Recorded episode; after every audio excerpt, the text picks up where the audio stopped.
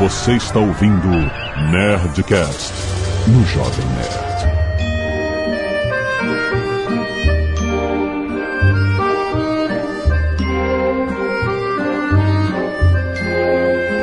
Landa, landa, landa, nerds! Aqui é Alexandre Antônio, Jovem Nerd, e vamos falar de uma época... Esqueci. Eita! Eu pensei e aí eu não consigo falar. Esse ficou muito melhor. Aqui é o Felipe e esse será um belo podcast. Nossa, que beleza. Aqui é Eduardo Spor, estamos hoje a todo vapor. Oh, oh. Trocadilho. Aqui eu tô. É, Caralho, vai me excluir mesmo, cara? Já não dei parabéns pro cara no aniversário, depois Caralho, Agora a leitura de e-mails. Caralho! Aqui é o Tucano e eu já dancei cancan. Aqui é o Azagal e desculpe pelo vacilo. De novo, é uma piada, cara. Caralho, reciclando as piadas. Olha quem fala. Não, piada eu não reciclo, não, cara. São ruins, mas são novas. Muito bem, nerds, nós vamos falar hoje de uma época bela. Uma época antes dos tempos sombrios, antes do Império. Era isso que eu queria falar, caralho. Aí no caso seria depois do Império, na verdade, né? Então, não, é, pois é, porque eu tô considerando né, Segunda Guerra, Primeira Guerra, essas coisas. Mas existiu uma época no final do século XIX, início do século XX, a Belle Époque. Pega a parte da era vitoriana, né? Onde temos expressões culturais, o avanço da ciência, né? Uma efervescência cultural na Europa que deu advento de novas ideias e novas formas de arte. Aqui, tô copiando na... Tô copiando aqui da pauta do Dudu. Muito bom. E-mail. Canelada. Muito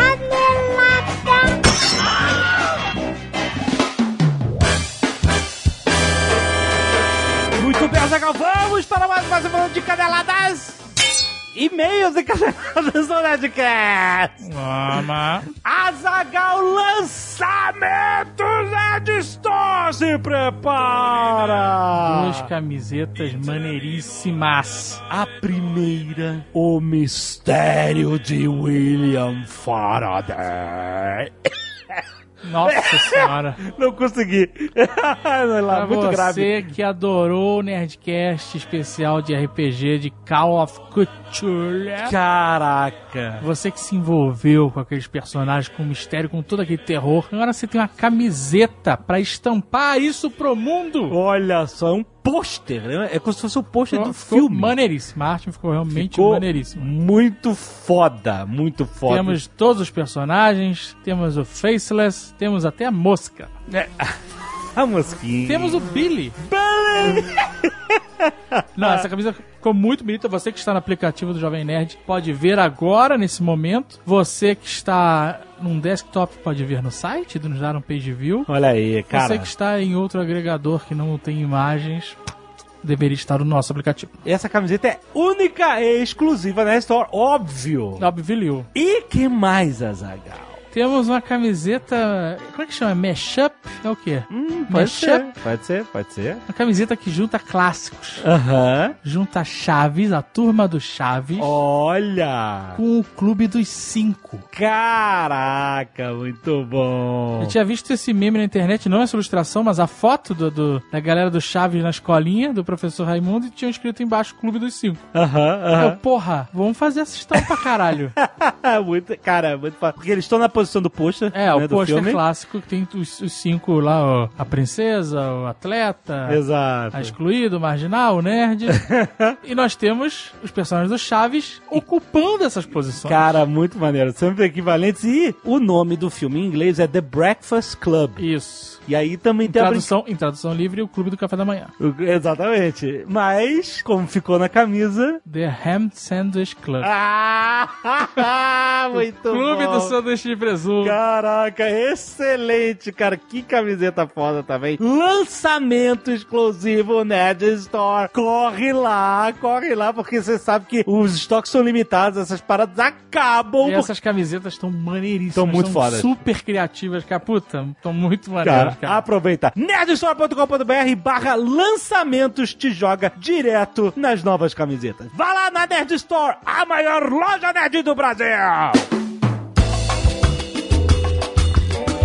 Azagal, hoje nós temos um recado pra galera fã de NFL. Preste atenção. Você não sabe que é NFL, você não é fã, então. Porra. Exato, Exato bom.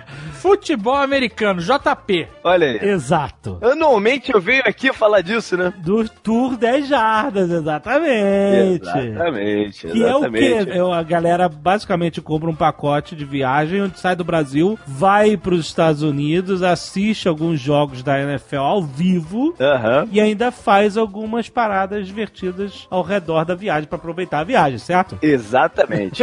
Esse é o meu baby lá no site, né? Lá no, Aham. no, no 10 Jardas, que é uma parada que eu curto muito de fazer, até porque eu alio o meu trabalho, né? Que é com turismo, com o meu hobby, que é o futebol americano. Então é um negócio que já acontece desde 2013. Ano passado não rolou, por minha causa, né?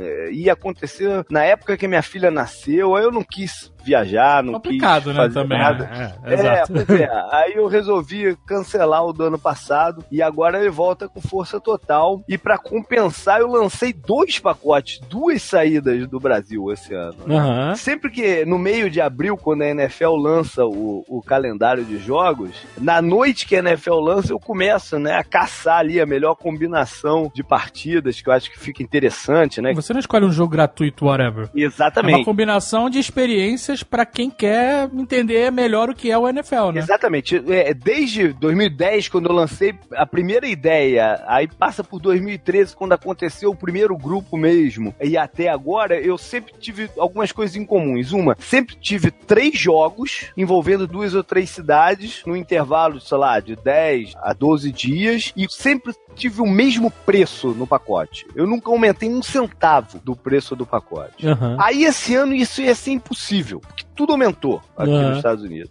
Né? Seria impossível manter essa estrutura pro tour desse ano. O que, que eu resolvi fazer? Eu resolvi fazer uma parada diferente. Seguir um, um determinado time com ele jogando na casa dele e ele jogando fora de casa. Como ele reage jogando em casa Aham. e jogando fora de casa? Maneiro. pegando esse time, que seja um time interessante, né? Um time ter algum, numa cidade maneira de se visitar, juntando com Flórida. Por quê? Porque onde eu moro, não, aqui em Orlando, então tudo facilita, e porque a Flórida ainda é um dos lugares mais baratos dos Estados Unidos. E um brasileiro gosta de ir. Exatamente. É, Todo mundo gosta de tem muita coisa pra fazer aqui também, né? É, exato. Então, juntar tudo com essa ideia de até abaixar o valor. Não só manter o valor, não. Abaixar o valor do pacote terrestre. E eu tenho duas saídas. Uma delas é no dia 29 de setembro, saindo de diversos pontos, né? Não é aqueles grupo tipo, sei lá, Tia Augusta, que o pessoal junta num lugar e sai todo mundo junto. Não, cada Aham. um sai de sua cidade, né? E todo mundo vai se juntar em Boston no dia 30. E aí, no dia 1 de outubro, a gente assiste um jogo do Patriots, o campeão, Ó, aí. na casa deles, jogando contra o Carolina Panthers, que dois anos atrás fez um baita de um Super Bowl também, ou seja, um jogão. E aí a gente passeia em Boston, que é uma cidade muito bacana. E aí a gente tem os dias pra curtir lá, quem quiser, né? Visitar Harvard, sei lá, tem muita coisa pra fazer. E aí a gente voa pra Orlando numa terça-feira. E na quinta noite a gente vê um outro jogo dos Patriots, dessa vez em Tampa, contra os Buccaneers. Vocês foram lá, qual é? A gente foi lá ver um jogo há pouco tempo. Já fomos assistir um jogo do O Buccaneers. estado deles é maneiríssimo. É Exatamente. muito maneiro, ver Sérgio. os canhões explodindo lá quando o Bacanias faz ponta e É tal. muito maneiro. E aí, no fim de semana, a galera volta pro Brasil. Quem quiser esticar por aqui, pode esticar. Eu flexibilizo o, o- o roteiro, ajusto pra necessidade de cada um. E é importante dizer que, por mais que a gente esteja seguindo o- os Patriots, você não precisa ser torcedor dos Patriots pra, Aham. pra fazer isso. Aham. O Tudo é Jaras é mais do que isso, é a experiência de ver a partida, ver Sim. como como as sim. coisas acontecem, né? Eu procuro pegar lugares do estádio é, com ângulos diferentes para ver o jogo de uma partida para outra, para ver como as coisas acontecem de um lado, né? Com a visão mais panorâmica, com a visão mais perto da ação, enfim, é a experiência como um todo. Então esse é o primeiro pacote. O segundo é com a saída um pouco depois, dia 1 de dezembro, o pessoal vai do Brasil para Seattle. É a cidade da NFL mais distante do Brasil que tem. Era um desafio que eu sempre quis fazer, o Tudejada passando por Seattle. Eu quero muito conhecer, porque dizem que é o melhor de todos. né? A torcida do Seattle é maluca, é louca. Exato, não, então eles falam que a, a torcida do Seattle faz tanto barulho que o, o quarterback não consegue, do time rival não, Não consegue, consegue, consegue se ouvir, comunicar, né? É. ouvir. É, é foda, que atrapalha mesmo o jogo. E é um jogo que eles consideram aqui prime time, que é uma partida no domingo à noite Aham. contra a Filadélfia, um que tem uma certa rivalidade com o Seattle. Enfim, tudo pra ser um jogão muito bacana. E Seattle é uma cidade maneira de se explorar. Tem muita coisa pra se fazer lá. Aham. Tem história de rock and roll, tem passeios ecológicos pra ver baleia, pra ver não sei o que. É uma, é uma cidade bem diversa, até culturalmente também. E aí a gente faz a mesma coisa. No meio da semana, vem aqui pra Orlando e aí no fim de semana seguinte a gente vai assistir os, os Seahawks de novo, dessa vez jogando contra os Jaguars em Jacksonville, que é um estádio muito legal, um estádio que eu gosto muito de ver jogo lá em Jacksonville. É, o- é o telão mais maneiro que eu conheço. É um estádio que foi renovado há pouco tempo e tá bem bacana. Irado, lembrando que esse pacote que você dá, esse roteiro, ele tem dias livres em todas as cidades pra você conhecer. Tem então, vários dias livres, exatamente. E aí é o interesse de cada um, né? Não tem Exato. nada fixo. Ah, Você tem que ir ver o Achamua. Não, não, não tem isso, né?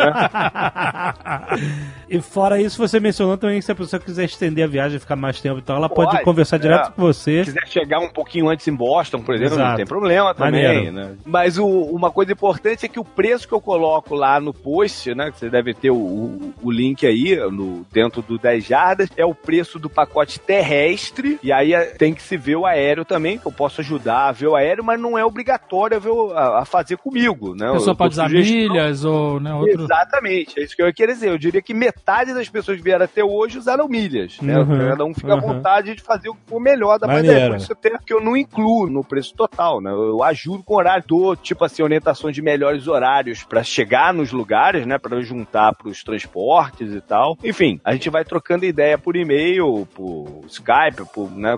Quando a coisa vai adiantando, enfim. Excelente, tem link aí no post pra você ir direto lá no post do 10 Jardas pra você saber todos os detalhes. É 10jardas.com barra tour, traço 10, traço jardas, traço 2017 e lá tem os contatos no formulário de contato pra você começar a falar com o JP pra programar o seu Tour 10 Jardas 2017. É isso aí, esperando todo mundo aqui. Quero fazer os dois acontecer nesse ano. Excelente. Excelente. E se você não quiser ouvir os recados e e-mails do último Nerdcast, pode pular diretamente para 20 minutos e ouve aí o programa bebê. Lembrando do aplicativo do Jovem Nerd, Jovem Nerd. sei. Um aplicativo tão bom que está sendo copiado por aí. É verdade. É verdade. Copiado tintim por tintim. Olha, a gente fica até lisonjeado que É, grandes empresas de tecnologia e entretenimento Aham. se juntem, Aham. né, para fazer algo igual que a gente fez sozinho. Para... Muito obrigado. É um elogio, de certa forma. Então baixe o aplicativo, tem versão para Android e para iOS. Diferente da cópia que por enquanto só tem uma versão. e você pode ouvir o Nerdcast primeiro no aplicativo, lembra? A gente lança horas antes de lançar no site, ele já está disponível no seu aplicativo com direito a imagens e imagens que você pode ver. Quando a gente sempre menciona uma imagem, quem tem o aplicativo ouve um barulhinho e aí você vê e tá lá a imagem do que a gente tá falando. Muito maneiro. Além de poder acompanhar todas as notícias e os vídeos que a gente lança diariamente. Exatamente. Vai lá. Não é um- não é um aplicativo pro Nerdcast, é um aplicativo do universo Jovem Nerd. Exatamente, ah, muito bom. Baixa agora que é de graça, rapá. Ainda tem isso. Quero agradecer aos nerds que doaram sangue essa semana. Lembrando, temos um pedido de doação. Quando é pedido de doação, é uma urgência. Então, quem puder ajudar, o pedido para Danilo João de Alcântara tem link aí no post para você saber informações. Você pode salvar esta vida se você estiver na praça dele e puder doar sangue diretamente para ele. E quero agradecer ao Renato Diacópolos, Ana Clara Riso, Juliano de Souza, Lucas Souza, Stephanie Croise, Thiago Carvalho, TG02033, São José do Rio Preto. Não sei o que significa isso, mas tá aqui. Marcos Rodrigues Lima, Drill Zanerato, Cássio Medeiros, Kellison Soares e Diene Bauer. Muito obrigado, galera. Temos também a galera do Scalpo Solidário que doa cabelo. Ó, Heloísa Vitorino, a Josiane da Rocha, o Igor Matos e a Nicole Espíndola. muito obrigado, galera. Valeu. Arte dos fãs da Zagal, nós temos um Call of Cthulhu feito pelo Cliver Serafim, uma coisa mais videogame do Call of Cthulhu, muito maneiro. Muito maneiro, lembre de comprar a camiseta que tá disponível. Exato. Temos o Azazob por Alexandre Marques. Muito maneiro, ficou maneiro a arte. Uma fotomontagem. Livre, exatamente. E o Faceless pelo Serge Amorim. Muito bom, faces bem bizarros. Assim, Faceless que também está onde? Na camiseta. Exato. Mistério de William para disponível na história exclusivamente. Lançamento! Muito bom. Lucas Valente, médico residente em anestesiologia, 26 anos, Brasília, Distrito Federal. Olha aí, rapaz. Olá, Nerdlords! Este definitivamente não é meu primeiro e-mail. Gostaria de comentar um pouco sobre a experiência do mestre Azagal com anestesia durante a endoscopia e por que ele não se lembra disso afetando sua memória. Olha aí. Olha, Temos um bom, muito residente. obrigado. Já, fico, já agradeço de antemão. Primeiramente, acredito que a droga utilizada no Azagal não foi o Propofol, e sim o hipnótico Midazolam. Hipnótico? Nó. O Propofol realmente tem a fama de dar um sono dos deuses. E existe um motivo pra isso. Ele simula o principal neurotransmissor depressor do cérebro, chamado de GABA, G-A-B-A, que é ácido gama amino butírico. Assim, a dose do Propofol equivale ao desligamento quase completo do cérebro. Meu Deus do céu, que perigo! Que isso? Indo de acordado ao sono profundo em poucos segundos, isso é verdade. Diferente do sono habitual em que passamos por todos aqueles estágios do sono até chegar o, o sono REM, né? Eu O fiz a- um exame de sono recentemente. de- você Polissonografia. Que é aquele que você. Não cheguei no R.E.M. É impossível, é cheio de, de e Não, essas coisas. che- a portuguesa dormiu, chegou. Dormiu? Ela Olha, chegou. parabéns. Mas o meu... Bom, depois disso tudo é que se chega ao sono profundo e reparador. Por isso tem-se essa sensação de que o Propofol dá o sono tão divino. Ele, ele te joga lá dentro. Direto de interesse. Lá no quarto nível do Inception, maluco. Michael Jackson, não, não, como julgar, né?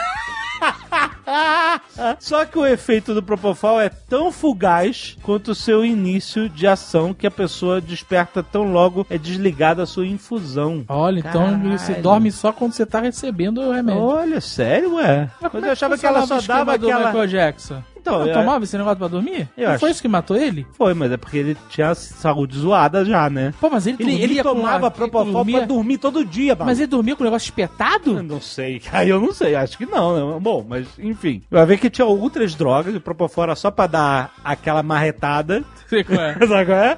E aí depois entrava alguma outra coisa. Diferentemente, o midazolam tem efeito que depende de sua dose. Numa dose baixa, causa ansiólise, deixando o paciente mais tranquilo. Numa dose intermediária, faz uma sedação leve e age inibindo o hipocampo de formar novas memórias. Olha aí. Assim o paciente se mantém sedado, mas se esquece de tudo depois do procedimento. Olha aí. Numa dose mais pesada, causa a hipnose com sedação mais profunda. Não é incomum que após essa anestesia, em que aplicamos o midazolam antes, pacientes poucos minutos depois de já feita a haki, me perguntam: quando é que você vai aplicar a anestesia das costas? Que o cara já esqueceu. Caraca. Eles simplesmente se esquecem. Como isso acontece? Bom, caraca, ele vai explicar. Nossa senhora, senta que lá vem história.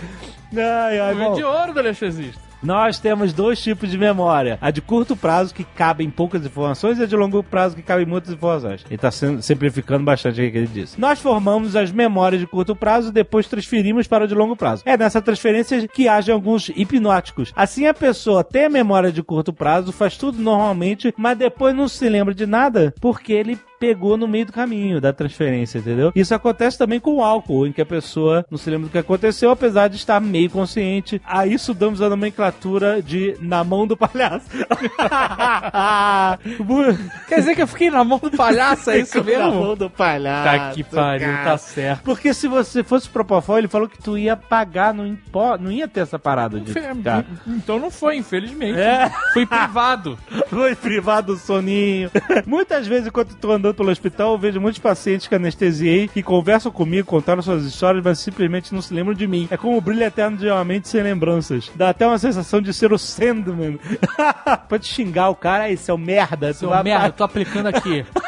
Você vai ficar calminho agora, seu filho da puta.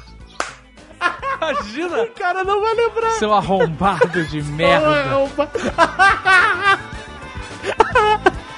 Ai, que excelente.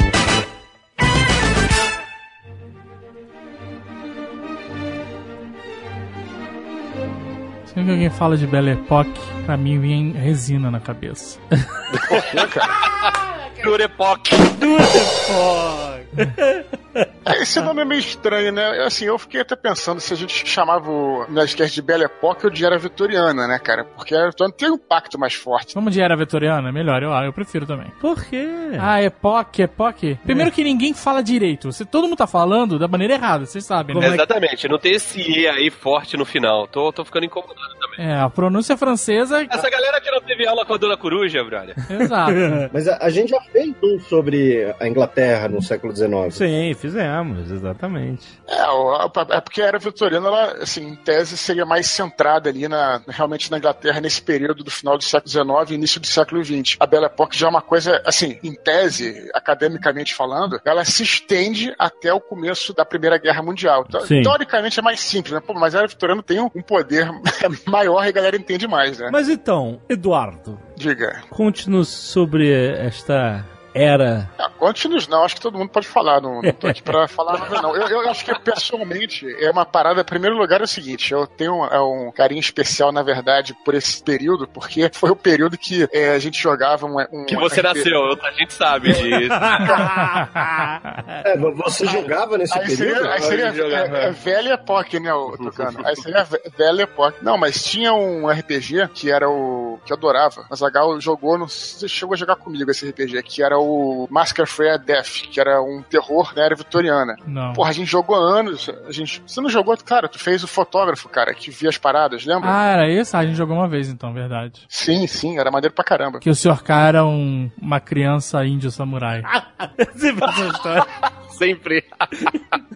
Bom, aí eu, assim, sempre apaixonado por essa. É porque foi realmente, assim, uma. Final do século XIX, foi um período de transição para muita coisa do que a gente vive hoje, né? Primeiro, é, a história e a ciência, tudo estavam entrelaçados, né? Uma coisa permitiu a outra. Uma das coisas que permitiu que houvesse esse avanço é, na ciência foi a história e vice-versa. A gente pode começar falando da segunda revolução industrial, né, o Alexandre? Começou aí no, no segundo, na segunda metade do século XIX e, cara, e permitiu a produção de, primeiro, máquinas a vapor, produção muito mais volumosa, mas o mais importante, talvez, da segunda revolução industrial, talvez seja esses motores a vapor. Steampunk. Esse Nerdcast é o Nerdcast Steampunk. É, exatamente. A- As locomotivas e os barcos, porque os barcos antes eram barcos a vela, ou enfim. o- Eu pensei que você ia falar que a- o símbolo maior era o carrossel. É, aí carrossel depois quando teve eletricidade, né? Talvez, né? Não, tinha pra carrossel, a motor é, a vapor também. Devia ter motor a gente também, né? Ah, isso Então- tinha, certeza. É, o Conan Du- começa com eles num carrossel a gente. É verdade. Então foi esse período, né, de, de a Revolução Industrial, ela permitiu que houvesse esses novos meios de transporte. Outra coisa, em termos de história, talvez o Felipe possa falar melhor aí, que também permitiu, também a industrialização acelerada foi a unificação europeia, que alguns países que não eram unificados, como por exemplo a Itália, talvez menos, mas a Alemanha, depois que se unificou, ela teve um, um- um crescimento industrial muito avançado, começou a competir de frente com a Inglaterra, e aí isso tudo levou é, essas grandes potências da Europa, com a Revolução Industrial, a algo que a gente conhece, talvez a gente já falou alguns Nerdcasts aqui, que foi o imperialismo, né? Que é o colonialismo do século XIX, que foi então a expansão dessas potências, não só a Inglaterra, França e Alemanha, mas Bélgica e todos esses países para Europa, para Ásia e também para América Latina. Qual é o objetivo do imperialismo? Vários, mas principalmente é buscar matéria-prima né, a indústria também buscar mercado consumidor. E o imperialismo foi então o que acabou levando também, sem querer avançar, a Primeira Guerra Mundial lá para frente. Então, essas coisas todas que a gente está falando, né, da história na Europa, principalmente, eu acho que foi o que propiciou também esse período de efervescência e tudo mais, né? O mundo, na verdade, foi ficando muito menor. Você agora tinha outras coisas, como por exemplo o telégrafo, o telégrafo que permitiu também comunicação muito rápida, até comunicação com outras partes da Europa e tudo mais. Então, acho que de história a gente pode começar falando com isso aí, né? Eu acho que depois da segunda Revolução Industrial é que a gente começa a ver um avanço tecnológico muito rápido. Exatamente. É, primeiro, assim, a gente tá vivendo isso desde que a gente nasceu, óbvio, a gente vê como as coisas mudam. É certo dizer, porque na antiguidade, uma pessoa nascia e morria e não via nada, né? A vida era sempre igual, não mudava nada. Hoje em dia, você nasceu, nós nascemos, não existia internet e hoje, entendeu? E na, Uhum. na mesma coisa, quando a pessoa nasceu em 1850, era uma coisa, 1905 era outra, tinha carro na rua, entendeu? O negócio que Uhum. o cara nasceu na época de cavalo e carroça. Então tinha carro na rua, tinha telégrafo, tinha ah, máquinas a vapor, tinha tudo, né? É certo dizer que depois da segunda revolução industrial que a gente, a humanidade engata nessa locomotiva de progresso tecnológico avassalador? É, você imagina que antes disso, a gente pode até entender, eu vou forçar um pouco a barra, tá? Mas assim, antes desse final do século XIX, Revolução Industrial, de todas essas invenções, que, por exemplo, antes disso, né, a eletricidade veio um pouco depois, tá? Mas assim, na era vitoriana, você tinha as casas iluminadas por gás, né? Que era uma coisa que um pouco antes não tinha. Eram velas, candelabros, tudo. Então essas coisas até mesmo. Olha só, a iluminação, cara, faz diferença, né? Você ter uma casa toda iluminada do que ter. Quando você vai pro interior, por exemplo, iluminação a, vela, cara, é uma, sei lá, uma, uma escuridão que é uma parada que você sente na alma. Isso faz até diferença na psicologia da pessoa. Sim. Em Então- compensação, os, os céus são mais bonitos, mais estrelados. Pois é, a gente perdeu os céus estrelados nas grandes cidades, né? Algum de vocês aqui trocava internet por céu estrelado? Não. Falou tudo. Depende do céu estrelado. Olha, É. olha o carinha cheio de duplo sentido. Aí eu não quero nem saber de, de internet. Eu não entendi. Não, todo mundo gosta de, de ter internet 360 anos, aí por 5 vai pro interior e vê o sol estrelado. Exato. Quero ver ficar um ano só de céu estrelado sem internet. Que é isso eu quero ver. Ainda tem céu estrelado, você só tem que ir pra um lugar escuro. Você é só tem que. isso. É, é, você tem Não é que- difícil assim, sai pra qualquer interior do Brasil, céu estrelado. É, tem que ser bem interior, porque hoje em dia tem ba- bastante luz em tudo que é lugar. Você ir pra- Conservatória, vai pra Você- conservatória, céu estrelado. Dá Não é nem tão longe assim. Vai pra São Lourenço. Não, Não, não, São não, Lourenço, não na tem. Serra sim, na Serra sim. Não, na serra que é tudo isolado. Cara, peraí, peraí, peraí, não, peraí. É que- É que vocês conhecem São Lourenço, aquela meiuca, aquele centro, né? da cidade. Eu conheço 17 quilômetros pra fora. Ali onde eu fiquei andando, meu amigo, não tem só céu estrelado, tem ET também. Aí é foda. Antes disso, a Europa não vivia mais o regime feudal, é claro que não. Mas eu digo assim, em certos pontos da Europa, era praticamente igual à Idade Média, cara. Antes da Revolução Industrial, antes dessa época. Então, realmente, né, é, isso veio, é, uma modificação até como tá falando, na parte psicológica das pessoas, né, nas ideias novas. Você vê, você começou, por exemplo, a conhecer lugares que antes eram completamente inexplorados. Por exemplo, a África, antes disso, era um lugar completamente exótico. A China, a Índia, cara. E aí, de repente, os ingleses estão lá na Índia, né, cara? Numa mistura daquela coisa totalmente diferente e tal. Então, tudo isso aí trouxe é, várias ideias, e, coisas diferentes e, e tudo mais que foi responsável por essa mudança aí, também muito por causa do imperialismo. Eu queria fazer uma observação que eu acho que é bastante interessante, que muitas vezes a gente não pensa nisso, né? Que são os termos retroativos. né? Uhum. Porque o que acontece? A gente fala hoje Belle Époque, mas ninguém que vivia na Belle Époque falava, ah, estou vivendo na Belle Époque. É. É, que nem hoje que ninguém fala que tá vivendo no baixo mimimi.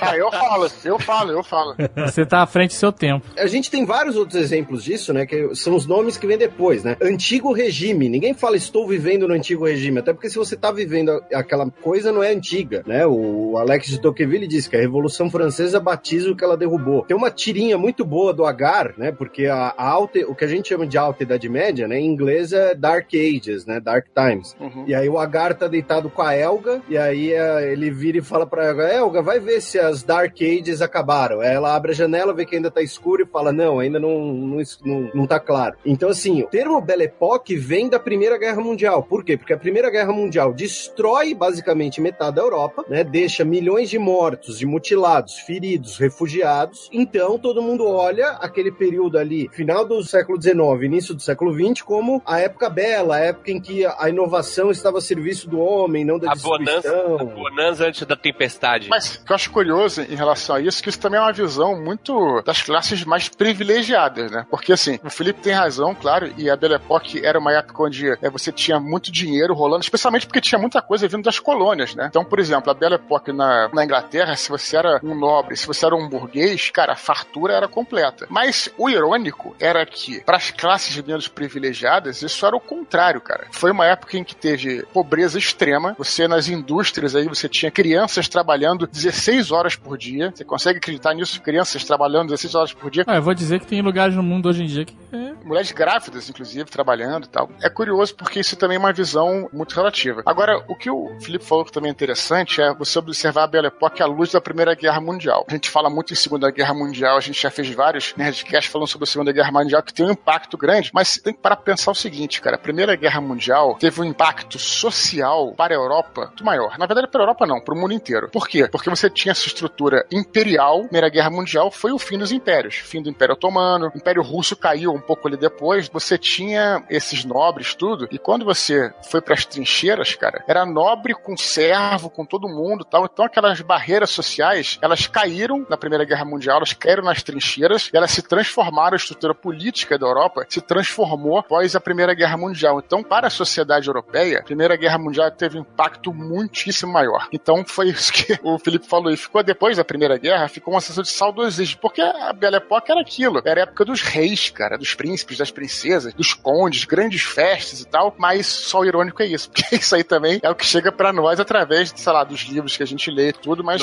oh, a classe operária sofria demais nessa época. No filme Meia Noite em Paris, o Owen Wilson ele chega a essa conclusão, porque Filmaço, ele, filmaço. ele, ele é um cara de 2010, ele sonha com a era de ouro dos anos 20. E ele quer ser escritor e ele conhece as idas dele ao- aos anos 20 lá, que é a história, é o plot do filme. Ele conhece vários escritores e tal, não sei o quê. E ele conhece uma mulher dos anos 20 que o sonho dela é voltar no passado para a Belle Époque. Aí ele fala: Não, mas pô, você tá na melhor época, que é aqui os anos 20 e tal. Ela, não, a melhor época é Belle Époque. Aí eles vão pra Belle Époque e ela quer morar lá, tá ligado? Ele falou assim: Não, agora que eu me liguei, eu realizei aqui. Na verdade, você nunca vai estar feliz com o seu tempo. Você quer sempre estar em um tempo diferente porque é romantizado. Uhum. É. Você não tem os problemas do seu dia a dia, não é chato, não tem aquele trabalho chato, você só conhece as coisas que realmente marcaram época. É que nem você querer morar num lugar que você conheceu a turismo. Eu ouvi uma vez uma frase, eu ouvi não, eu li numa frase, quando ainda existia revista impressa, sabe? Hum.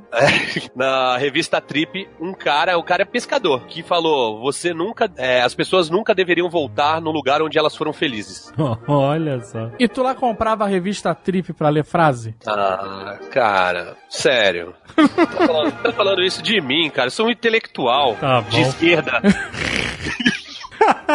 Cara, tinha um display da Luiz Unterhoffen na casa dele. I rest my case.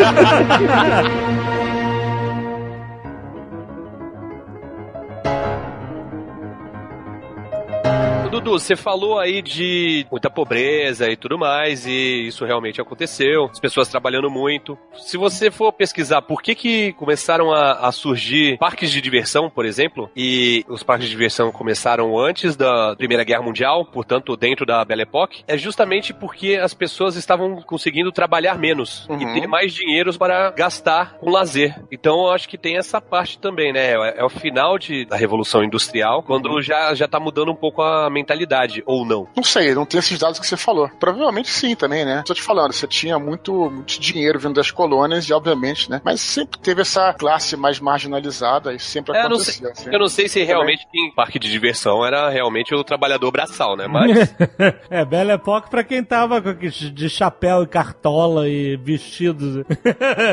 É, então, é- é- essa que é a questão. A primeira Revolução Industrial, ela é restrita à Inglaterra, basicamente. Ela tem ali um pouquinho na, na Bélgica tudo mais, mas ela é restrita à Inglaterra ah, no final do século XVIII e início do século XIX. Com a segunda Revolução Industrial, e principalmente a segunda Revolução Industrial, além dela ter um alcance muito grande, um alcance social, um alcance de número de países, número de pessoas. Ah, lembrando que agora nós temos, e a gente vai falar disso mais depois, o, o Eduardo já, já até mencionou, nós temos a Revolução Industrial saindo da Europa agora nos Estados Unidos, no Japão, ah, de forma incipiente na América Latina. É a Revolução Industrial que cria a classe média. Hoje a gente fala em classe média, né? A classe média vai decidir a eleição, a classe média está consumindo menos, está consumindo mais, mas o fenômeno, né, chamado classe média, e o que, que é classe média? Né? Uma sociedade, é, é parte da sociedade de massas, que é normalmente um profissional liberal a serviço do Estado, que não é um grande proprietário, mas também não é um proletário. O que, que significa proletário? Só lembrando pro nosso ouvinte que não, né, às vezes não sabe, né? Proletário vem do latim, que era o termo usado em Roma em relação aos pobres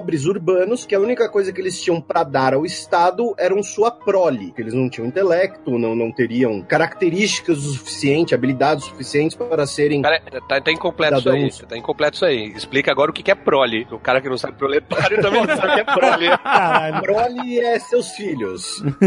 Senão o nego vai achar que é um Não, saco. Assim, seria mais a força de trabalho também, né? Por assim É, dizer. no né? sentido de Tipo, que assim, vo- vo- vo- você é um pobre que não tem capacidades intelectuais de ser um senador, que não tem propriedades para ser um né? grande produtor. Então o que você vai fazer é fazer filho pro seu filho ser soldado, pro seu filho ser operário, né? Isso daí que vão ter um E, tra- e proletário. trabalhar, e, e trabalhar literalmente, né? A força de Isso. trabalho, né? Trabalhar Fazer assim, a- a- você tem só isso aí. Então, assim, o, é com a Revolução Industrial que surge a classe média. Então, essa coisa do entretenimento começar a surgir como uma coisa muito mais ampla ah, e acessível, e aí o parque de diversão é só um exemplo, mas a Belle Époque, além disso, ela era do circo, né? O circo é uma coisa que existe há muito tempo, mas a era do circo é a Belle Époque, que é quando a girafa vindo da colônia africana vai ser exibida pro pessoal da cidadezinha em- no, no interior da França e cada um paga lá uma moeda, alguma coisa assim. Pigmeu, Então, né? O pigmeu é o pigmeu com dentes canibais, Sim, né? Essas coisas sim. assim, né? Então, assim, é com a segunda revolução industrial que surge o conceito de classe média. E o que acontece? Com essa expansão do, do, do imperialismo, né, que o, que o Eduardo trouxe logo no início, é bom lembrar que, por exemplo, se a gente pensa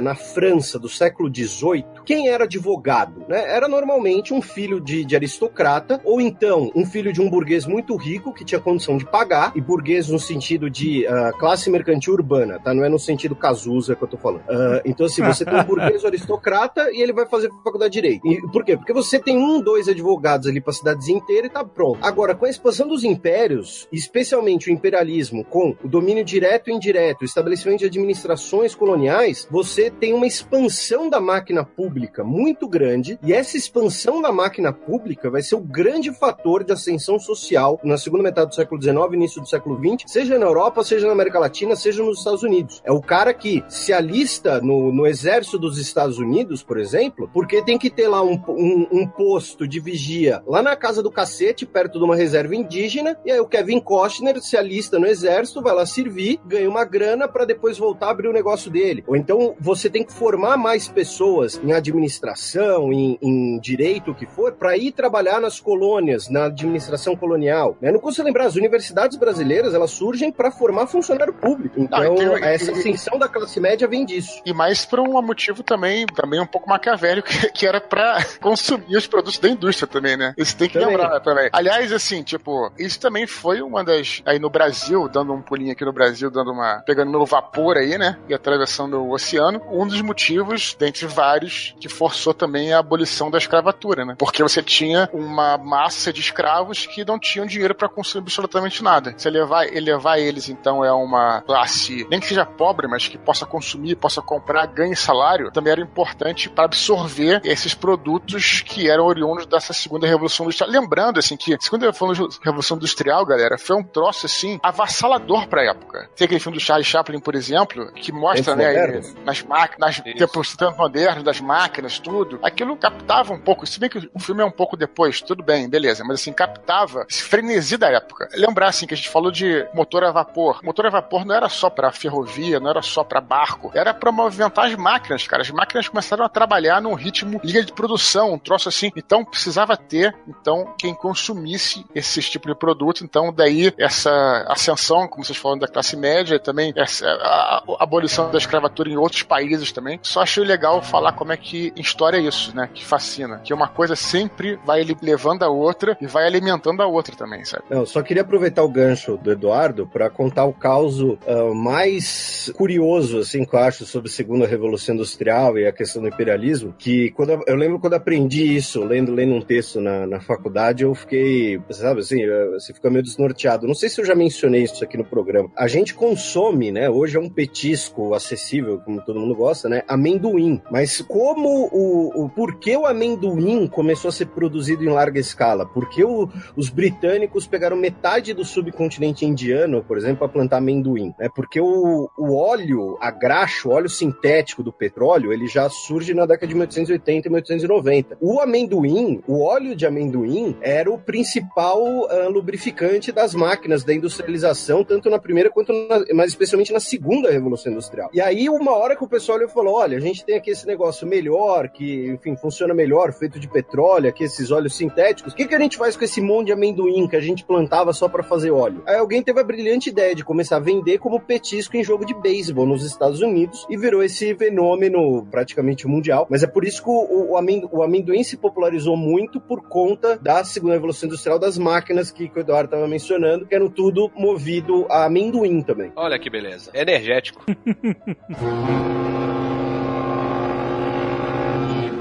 A Torre Eiffel, a gente pode dizer que ela é um, talvez seja o maior símbolo da Belle Époque. Não, não sei se da Belle Époque, mas também dessa época industrial, né? Assim, acho que é o, o aço é um símbolo muito forte dessa época. Mas ela não é de aço, é de ferro. É de, é de ferro? Ferro, aço. É tudo metal. Não, não é tudo é de ouro. De ouro seria foda. Mas sabe quando eu vejo a Torre Eiffel, eu me lembro do Nautilus, que é outro o submarino, né? Do 20 Mulheres Submarinos, que também tem aquelas vigas imensas de. Acho que no caso era aço dele, né? Por favor, né? Pra sei. poder. No, no, no mar tem que ser aço. Aço inoxidável, inclusive. Mas essas vigas de aço também foram uma revolução na própria construção civil aí. Eu não sou engenheiro, não, mas assim, os prédios, os arranha-céus começaram a ser construídos nos Estados Unidos, depois, logo, logo depois do início do século, por causa dessa tecnologia, dessa gaiola de aço. Eu não sei explicar muito bem que eu não sou engenheiro, tá? Mas assim, essa tecnologia da gaiola de aço que você faz essa, essas vigas permite você construir o tamanho que você quiser. Antes não, antes era, um- era um andar que se apoiava sobre o outro. Então tinha, obviamente, um, um limite para esse tipo de construção. É, exato. É, esse- modo de construção de viga, é, eles chamam de vigaí, né? Que é uma, uma viga de aço que tem duas serifas É, no nas- formato de um I no i maiúsculo. né? serifado, né? Então ele é Isso. fino no meio e as pontas, e aí ele consegue ter uma resistência estrutural e tal. Olha aí, desenho industrial na veia, né, cara? o cara não esqueceu. Ele, ele é muito popular no- nos Estados Unidos, principalmente. e Tal. Engraçado, aqui no Brasil é muito raro ver construção É. é, que utilize esse Isso. recurso. Sim, sim. Eu sempre soube o, o prédio da Avenida Central foi construído com a estrutura de aço. E aí eu- primeiro e único do E Brasil. aí eu me pergunto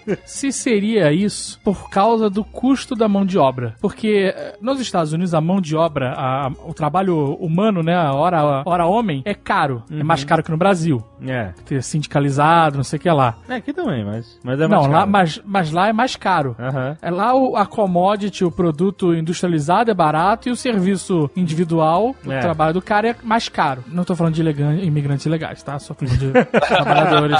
Aqui no Brasil, a mão de obra, principalmente em obra, é muito barata. É verdade, gente. Pedreiro, esses, comparado é, auxiliar, essas coisas. É, mãos de obra, eles ganham muito pouco, né? Então, eu não sei se é, mas eu especulando, acredito que essa tecnologia não tenha sido, não tenha se difundido mais no Brasil Brasil, porque é muito mais barato você pagar mais gente que ganha menos e fazer prédios com recursos mais baratos, que é tijolo, cimento, sei lá o quê, do que aplicar uma tecnologia gasta menos funcionários, mas ela é mais cara, né? Você tem que ter uma estrutura toda de aço pra fazer aquilo acontecer. Será? E lembrando que a gente só ganha a siderúrgica nacional depois da Segunda Guerra, né? Isso, então, é isso que eu ia falar. Uma coisa que talvez explique é que a, a siderurgia e até a metalurgia também brasileiras, elas são muito incipientes, né? Primeiro porque, assim, até 1808 era proibido você ter alguma coisa desse tipo no Brasil. Depois, no século XIX, as, as tentativas de industrialização, elas foram marcadas ou por um- uma centralização muito forte por conta do no, no- período imperial, ou então por episódios de, de corrupção bizarros na chamada República Velha. Então a nossa indústria siderúrgica e metalúrgica Ainda bem que isso acabou, né, Felipe?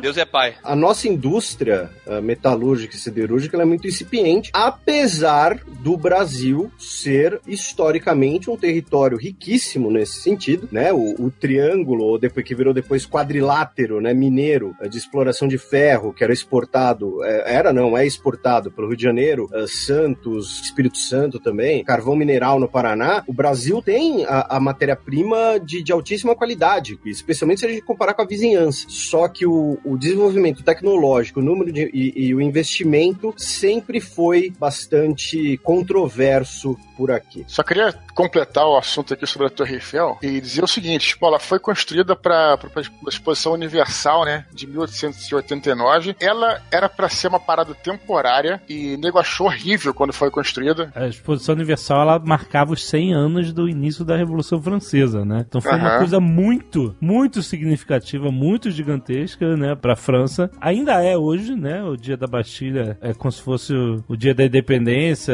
É, é um Réveillon, né, cara? A galera é realmente um dia muito importante. Teve um concurso pra se construir o, o arco de entrada. Mais de 100 designs foram, foram enviados, que ganhou foi. Designs? Designs ou designers? Não, designs. Não. Mais de 100 Os designs. designers enviaram. Os designers enviaram designs. Entendi. Você não botou 100 pessoas numa sala e eles ficaram. E agora, o que fazemos? Quem ganhou foi o Gustavo Eiffel, que teve essa, né, foi o projeto da torre. E ela foi construída justamente para ser um portal de entrada para a exposição que fica ali no Campo de Marte, que é bem no centro da, da cidade, e depois para desmontar. Essa que era a parada, justamente você falou, Não é né? Campo de Marte, né? Campo de Marte. É Champs. Ah, tá. Campo de Marte é aquele lugar ali, isso, né? Ah, daqui a pouco você tá falando que o palácio do, do presidente é o palácio do Eliseu. É que nem falar que Champs-Élysées é Campos Elíseos. Campos Elíseos. Campos Elíseos, né? Tá bom, Champ de Mars. Posso só falar uma coisinha? ah. Mas não. Pronuncia esse P não, tá? Champ de Mars. Tá bom. desculpa. Obrigado, obrigado, não sei, eu tô aprendendo. e acharam que aquilo era um monstro que tava tragando a, a silhueta de Paris, que era uma aberração da engenharia. Verdade esteja dita. Paris já era Paris antes da torre, né? Cidade de Luz e o caralho. Aham. Mas a torre é foda. A Exato. torre. Não, primeiro que na época ela era o, o, o, edifício, ou a construção mais alta do mundo, né? Mais alto do mundo, é isso aí. Ainda hoje, você indo lá, ela parece muito maior do que ela é. Porque você faz, obviamente, paralelo com o resto da cidade. Ao contrário das torres de RPG, né? Que são maiores por dentro. Tô dizendo. Ao contrário da Torre de Londres, que é um predinho de quatro andares. Vou falar uma parada só pra completar aqui, em relação a isso. Você falou da exposição universal, né? Sim. E essas exposições, elas eram comuns é, na França, na Inglaterra e tal. Sabe quem é direto nisso? Ah. Dom Pedro II. Isso, é ele, Ele é, ele é- mesmo. Ele verdade. se amarrava. Super Nerd. Mas, olha só, só que a exposição universal tinha um- uma coisa que era o seguinte, era, além Era de tudo, era, era uma- era mostrar Não, era mais conhecido como Feira Mundial, né? É, e mostrar para aqueles que iam lá visitar o poder do país, do Império Britânico, entendeu? Do Império Francês, o que seja. E essa era a grande propaganda das, das exposições mundiais universais, porque também se trazia coisas das colônias, tipo, não, não era um circo, vai, mas não era. E, aí- e aí com as invenções, com as coisas que eram trazidas de outros lugares, então era uma forma de propaganda. Você botava no meio da metrópole, aquele palácio de cristal tinha em Londres com todas as coisas vindas da Índia, da China e tudo mais, então também é, era um fenômeno também dessa característica dessa época. Mas eram vários pavilhões de cada um de um país, né? Eu cheguei lá, mas... É, não, não, Ah, tá, desculpa. No- no- assim, depende. Algumas vezes essas comemorativas, elas tinham um foco mais de você fazer uma exposição francesa, mas também tinha com cada país ter o seu pavilhão, especialmente no Entre Guerras. Né? No Entre Guerras, inclusive, começa uma competição, né? Basicamente uma coisa bem fálica, Freud adorar, né? de quem faz o pavilhão mais grandioso né? nessas, fe nessas feiras tudo mais. É, mas quem aí faz a- o francês ganhou mesmo, né? Não tem jeito. Não teve jeito. Bem, é isso que tá dizendo. Mas o pavilhão brasileiro, inclusive, né, nessa época também era famoso. Tinha o que no pavilhão brasileiro? Não, é que eu não lembro quem projetou ele. Pera aí que eu vou colar. No Atomium, na Bélgica, ele também foi construído com esse intuito, né? De ser Da Torre Eiffel da Bélgica. o principal monumento ali de uma feira mundial. Mas bem depois, já é fora da Belle Époque. É, é, essa feira mundial que teve na Bélgica, ela foi bem impressionante, né? Assim. Foi, mas ninguém sabe dessa porra, né? Exato, ninguém sabe. E enquanto a Torre Eiffel foi construída num lugar que é um puta destaque em Paris, Aham. você consegue ver de todo lugar. Você sai do aeroporto, vai vindo de carro, você já tá vendo a porra da Torre Eiffel de longe. Vários lugares da cidade você consegue vislumbrar ela. Aham. O Atomion lá em- na Bélgica, você não vê em lugar nenhum. Caraca, tirou onda agora, hein? Tirou onda, Atomion. é, moleque. Eu tive aula com a minha professora que você, cara. É, meu amigo.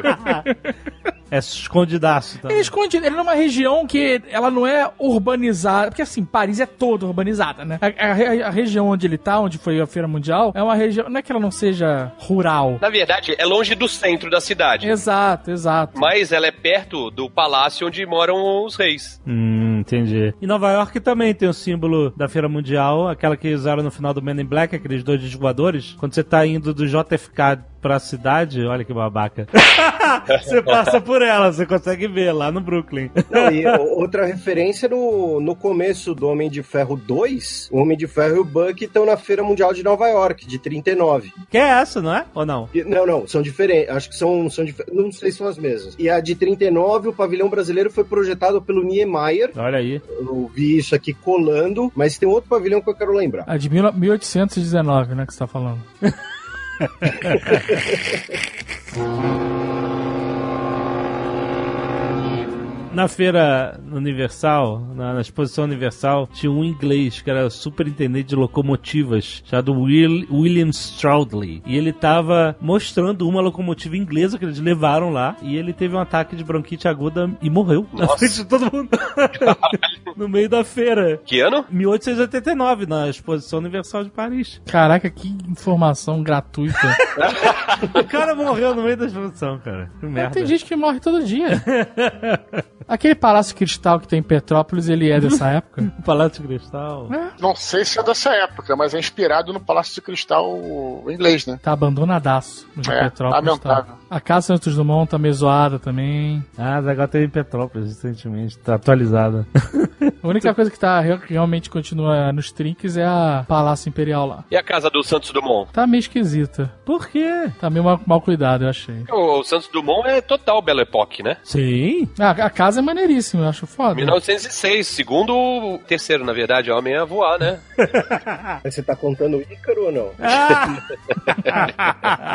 Só completando aqui, Alexandre, mas na verdade o movimento arquitetônico mais famoso aí desse período, mais emblemático, foi o Art Nouveau, né? Que é um movimento de arquitetura também é, para cartazes de, de propaganda, pinturas e tudo mais. E o Art Nouveau, ele é, é cheio de... É, tudo rebuscado, assim, né? Mas o que eu acho curioso de pensar é essa coisa da história com H maiúsculo, que uma coisa leva a outra. Foi meio que uma resposta ao movimento anterior, que era o neoclassicismo, que é aquela coisa tipo... Às vezes não vi, assim, uns lugares, uns fóruns, assim, com as paradas meio, tipo, como se fosse o panteão grego, sabe? Aquelas esculturas como se fossem esculturas gregas. Isso é o neoclassicismo. E aí o Art Nouveau veio ao contrário disso. que A coisa era muito simples, muito reta, muito, tudo muito branco, e é cheio de rebu tudo rebuscado e tal. Então, É porque é o mais o- famoso, assim. Se- Os caras do Art Nouveau eram tudo romântico, aqueles caras que bebiam até 6 horas da manhã, fumando charuto, tomando conhaque, tosse, tosse, tuberculose e morre com 35 anos. Tem quem chama de romântico, tem quem chama de alcoólatra, né? Não, cara, alcoólatra é quando o cara só bebe. Por exemplo, o Ele Henri Marie? Raymond, Henri Marie Raymond de Toulouse-Lautrec Montfort, Tá demais. Morreu de sífilis e alcoolismo com 36 anos. Ó, que matou primeiro? Aí que determina o que, que ele é. Ele é o cara que ajudou a definir a arte no voo. Ele fazia os cartazes publicitários dos eventos que tinham no Mulan Rouge. Ó. E também era um dos primeiros, aí sim, ó, Alexandre, designers. São os primeiros, que eu não entendo muito disso, mas assim, ele era bem aquela coisa de fazer cartaz mesmo publicitário pra colocar na, pregar nas paredes, assim, e divulgar esses eventos todos aí. Aliás, muitos de vocês, inclusive ouvintes, devem ter um cartaz aí de propaganda do Toulouse-Lautrec em casa, que sempre vende, assim, né, a gente bota assim como desenho, é bem famoso. Se você botar aí no Google, você vai encontrar vários, assim. Aliás, tem um cara aqui, mais um, um curioso, ele era baixinho, cara, tinha um problema, pernas, tinha metade da perna só. É, tem no Mulan Rouge, todo mundo viu. Inclusive, a doença que ele tinha é, passou a ser chamada doença de Toulouse-Lautrec. Ah, é? Mas ele era, ele era um baixinho tipo o Tyrion Lannister, tá ligado, né? Mas é que tá, eu acho que ele não era não, ele era uma Não, outra parada. É, ele, ele não era baixinho, né? Ele tinha uma doença congênita. Baixinho é, sei lá, o, o Messi, Maratona. Wolverine. Ok, mas, gente, pera, o Tyrion Lannister também não é um baixinho, ele é anão. então, Então, eu tô falando, ele era um baixinho tipo o Tyrion Lannister. Mas não foi por causa disso. É por causa que ele tem uma baixa estatura e ele enfrentava de igual pra igual ali a seta toda. A gente a gente tá falando de baixinho de anão. É como se fosse um homem adulto, só que com a perna tem a metade do, do tamanho. É isso. É isso aí. é. Só a perna que é pequenininha. O resto é proporcional ao corpo de um adulto. É, tinha mais algumas coisas, assim, de, tipo, meio homem de vidro, sabe? Sim, que quebrava os ossos facilmente, essas É, coisas. era meio frágil ele.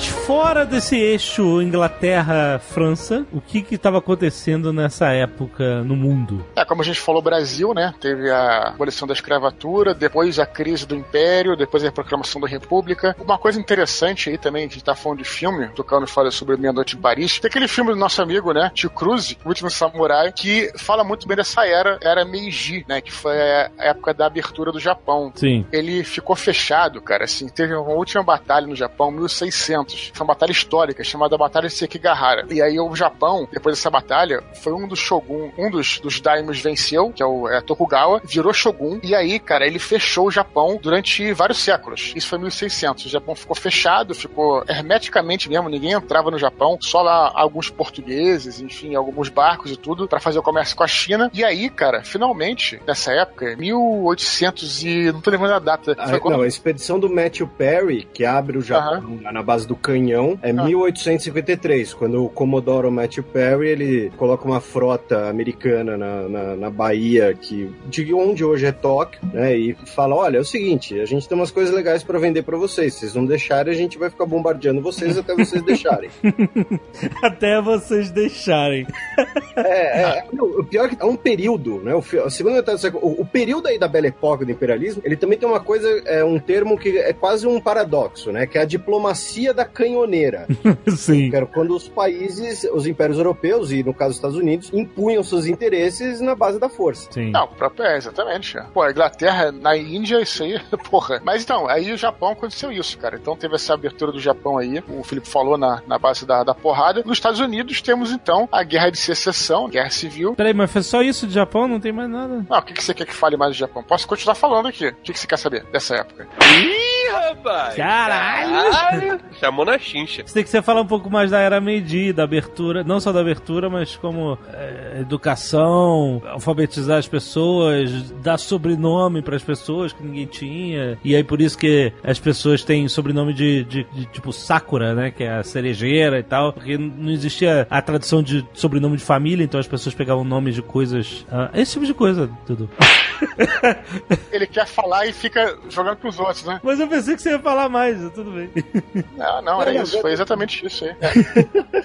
Teve aquele conflito da história que mostra um pouco no filme que é um pouquinho verdade também. Um pouco que é a parada do samurai mesmo, né? Teve um grupo que tava se opondo a essa industrialização do Japão, se opondo a essa abertura do Japão e tudo mais. Enfim, a ocidentalização do Japão, que iria perder as tradições e tudo. Então teve esse grupo, mas enfim, como o Felipe Felipe falou aí, não tinha jeito, cara. Era aquilo. Até porque também tem aquela coisa. É o Japão entendeu também que não é só porque os caras chegaram de canhão e nós vamos abrir a perna pra ele. Não, eles falam assim: olha, se a gente não entrar nesse processo de industrialização, É. em questão de 30 anos, a China vai jantar a gente. Antes, Uhum. a China, por exemplo, tá lá, cara. É, inimigos mortais, a Coreia, entendeu? Então, pô, Sim. os caras tiveram realmente que, é, como tem no filme, aprender a usar as novas armas, né? Tinha arma de fogo no Japão, mas é como eu tô falando, aqueles mosquetes e tal antigos, mas agora as armas com cartucho, que fizeram diferença total na história das guerras, eles tinham que usar, cara. E se o Japão não tivesse feito isso, né? A Segunda Guerra Mundial tinha sido engolida aí, né? Pelos outros países à volta. E o que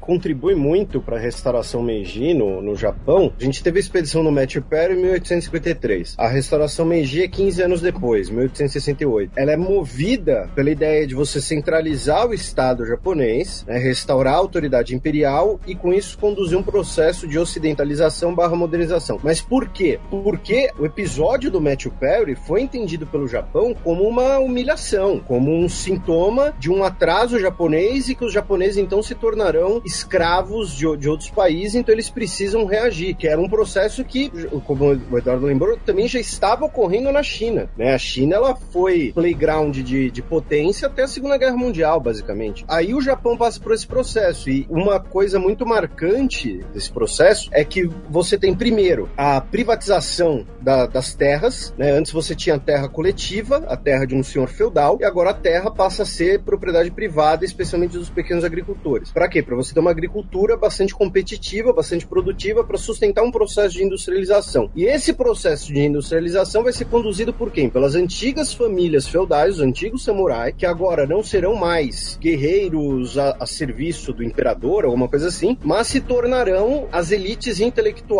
e industriais do país. É, e aí surge o conceito de Zaibatsu, né, que eram os antigos proprietários de terras que passam agora a ter outras prerrogativas, outros privilégios nesse processo de industrialização. Por isso que as indústrias japonesas têm nome de famílias tradicionais japonesas, né? Mitsubishi, Kawasaki, Honda, tudo isso é nome de família e eram antigas famílias aristocráticas do Japão feudal que recebem, digamos assim, do imperador, agora com poder restaurado, né? E lembrando que o, o imperador japonês era basicamente um, um absolutismo até adotarem a constituição nos moldes prussianos, né? O Japão se inspirou muito na Prússia para fazer esse modelo aí de revolução de cima para baixo, nessa coisa de conduzir a industrialização e aí também o imperialismo. Por isso que o Japão se torna a única potência asiática imperialista. Né? O Japão vai ocupar e anexar Taiwan, Península da Coreia, depois vai entrar na Manchúria. E isso eu tô falando antes da Primeira Guerra Mundial. Aí na Primeira Guerra Mundial, o Japão ainda anexa as antigas colônias alemãs da região, como Ilhas Marianas, o porto de Tsingtao na, na China, que era para os alemães o que Hong Kong era para os britânicos, digamos assim. Aham. Por isso que o Japão dá esse salto, porque entende que a abertura do seu mercado na base da força foi uma humilhação e eles deveriam fazer alguma coisa para não serem humilhados novamente, digamos assim. E nos Estados Unidos, então, é, a gente tem aí dois eventos, né? Que teve a Guerra de Secessão. O que, que foi importante aí? Além da coisa que a gente já falou sobre isso em outros netcasts, enfim, da Guerra de Secessão e a situação dos Estados Unidos, porque foi o campo de treinamento para essas novas armas. O que, que são essas novas armas? Você tinha aí, no início da Guerra de Secessão, ainda era bolinha, o cara colocava na, enfim, no mosquete, tirava, tudo mais. Cara, agora, no final da Guerra de Secessão, já era rifles e pistolas. O revólver com tambor e os cartuchos, que você conseguia tirar mais do que uma bala de uma vez. Isso provocou uma revolução na guerra. E o que ia, ia culminar né, na, segunda, na Primeira Guerra Mundial, né? Essas armas iam ser realmente esportes em prática na Primeira Guerra Mundial, mas não só. Depois do Velho Oeste, né? Você vê a Corrida do Ouro, todas essas armas que fizeram a guerra, todo mundo já viu o filme de Faroeste, né? Era uma coisa que mudou completamente a maneira como se você. os conflitos, como é que você fazia a guerra e tal. Isso sem falar nas primeiras metralhadoras, que ainda não eram usadas, mas começaram a ser usadas nesse período. Como a aquela Gatling Gun. Vocês já viram a Gatling Gun? Já filme de faroeste? Claro. Aquela metralhadora que o cara roda o... Tipo uma maçanetazinha, a manivela. manivela, é. Cara, a metralhadora que não era usada largamente ainda na, nesse período vitoriano, mas que foi muito importante na Primeira Guerra Mundial, como a gente já falou aqui, né, já mudou a cara da guerra. Agora, é, tem uma história, cara, que eu tava pesquisando aqui, é, na África do Sul, é, teve um destacamento de ingleses, 4 mil ingleses, que tinham que defender um forte contra 15 mil zulus. Sabe como é que defenderam esse forte? Duas Gatling Guns. Vencer a batalha inteira. Blue Hand já dizia, obliterados, né, cara? Fazia pilha de Zulu. Que os caras vinham correndo e os caras só girando a manivela. Era, era a verdadeira dança da manivela. Põe a música aí. Põe a música horror, cara. Mas é, os caras ficavam alimentando a metralhadora e girando a manivelinha. O cara vinha não tinha chance, cara. Aliás, quando você tá jogando no Civilization, a primeira coisa que você faz quando você consegue a pólvora e construir o primeiro canhão é arranjar uma guerra com alguém. Porque você tem que usar. Não pode ficar ali parado. Essa é a história da raça humana. É isso aí. Principalmente se é uma guerra com alguém que não tem o canhão, né?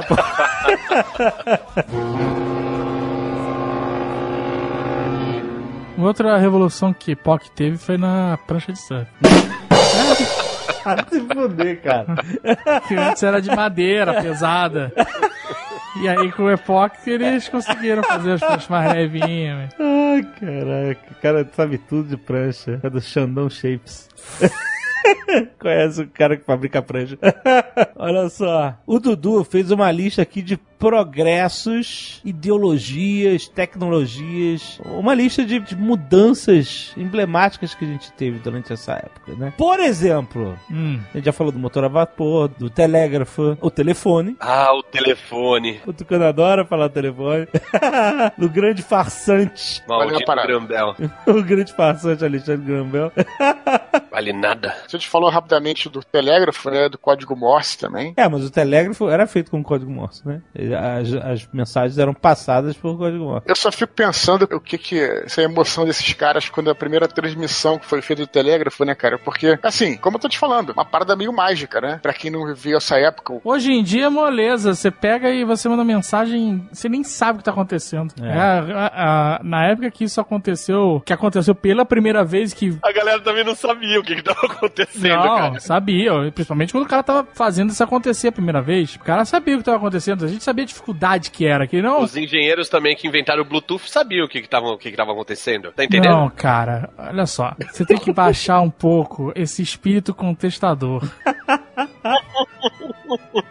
Eu tô falando é o seguinte: hoje em dia, é claro que ninguém sabe o trabalho que é nada, porque tá tudo pronto, é só usar. Mas a, a parada é, é uma evolução. Quando você tem o primeiro momento isso acontecendo, um telégrafo, depois o telefone, é uma parada inacreditável, cara. Jamais você para receber uma mensagem era carta, era pra um correio, era vinha de navio é, entre continentes. Era esse É. o nível da, da comunicação. Cara, é, exatamente, cara, é bem... Demorava meses, É uma, meses é uma uma. revolução muito gigante. Você parar pra pensar. O Dom Pedro II mandou esticar um cabo de telégrafo da É. Europa pro De Brasil. Paris pra... Não sei pra onde foi. Não sei Não, foi. é, é, não, mas é, é, é uma tecnologia impressionante, cara. É, é a coisa. E a gente começa a ter esses cabos atlânticos, né? Os cabos que passam pelo mar, né? Pra ligar um continente ao outro.